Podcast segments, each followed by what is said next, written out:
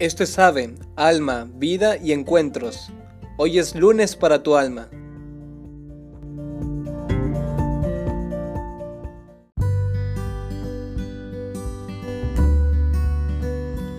Hola, ¿qué tal? Soy el hermano Axel Hernández y el día de hoy queremos hablar sobre las indulgencias y particularmente sobre las indulgencias plenarias. Para empezar queremos eh, citar el Catecismo de la Iglesia Católica y, de hecho también el Código de Hecho Canónico, el cual tiene la misma definición sobre qué es una indulgencia.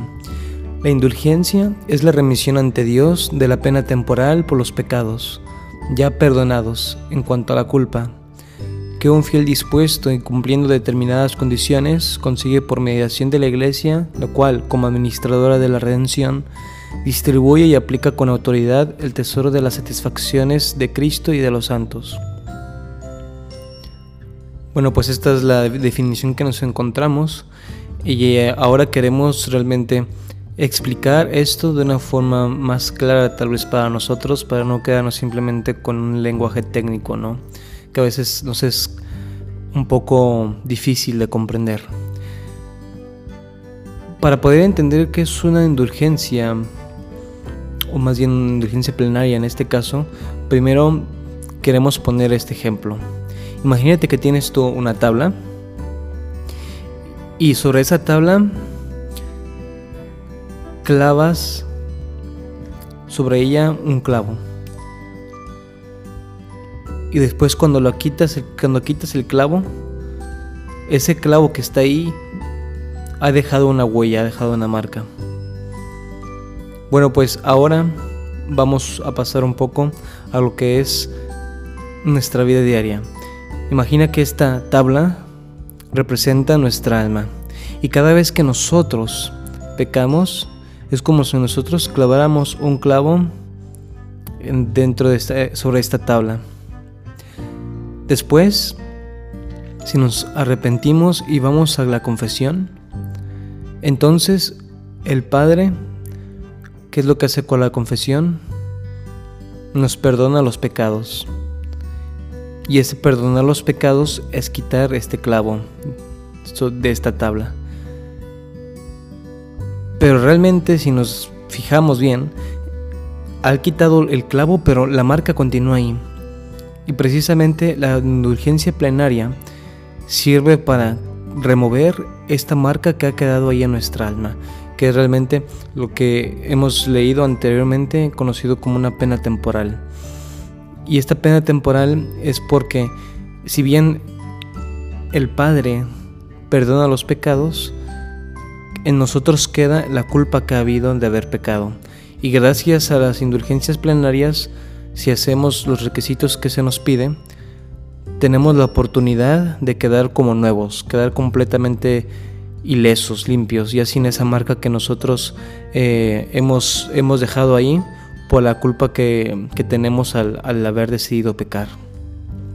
¿Y cómo se gana una indulgencia plenaria? Una indulgencia plenaria se gana cumpliendo los siguientes requisitos. El primer requisito es obviamente renunciar al pecado. Sabemos que el pecado no es bueno para nosotros, que si bien en ocasiones podría parecer muy apetecible, en el fondo no es un bien para nosotros, sino más bien nos va a dañar y nos va a separar del amor de Dios, ya sea, y esto puede ser en distintos grados, sabemos que existe el pecado venial, a quien realmente ofendemos a Dios pero todavía podemos eh, seguir en, sintonía con Él, en amistad con Él y, a través del pecado mortal que, que, perdemos, decidimos romper nuestra amistad con Dios definitivamente, por así decirlo, hasta que nosotros renunciemos al pecado y nos vayamos a, a confesar. Entonces, primer, primera condición, renunciar al pecado. La segunda condición es confesarnos. La tercera condición es comulgar. La cuarta es orar por las intenciones del Papa. Y la quinta puede ser en este, en este momento en el que nos encontramos de la historia, en el que estamos todavía dentro del año de San José, el cual acaba, me parece, el 8 de diciembre, eh, podemos todavía escoger muchas obras para poder ganar esta indulgencia plenaria.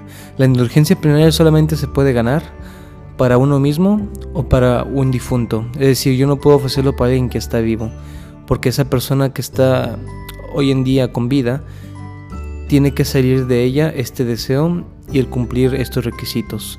Una persona que haya ya fallecido no puede hacerlo y entonces nosotros podemos hacer esta labor de intercesión por esa alma que tal vez está en pena en, en el purgatorio y podemos ayudarla a encontrarse ya definitivamente con el amor de Dios, llegar al cielo. Entonces, ¿qué obras podemos hacer? Podemos hacer las obras de misericordia. No me puedo detener, la verdad, en explicando todas las, las obras de misericordia, pero ya sabemos que puede ser enterrar a los muertos, visitar a los que están en la prisión, dar de comer al hambriento, dar de beber al sediento, vestir al desnudo, enterrar a los muertos, eh,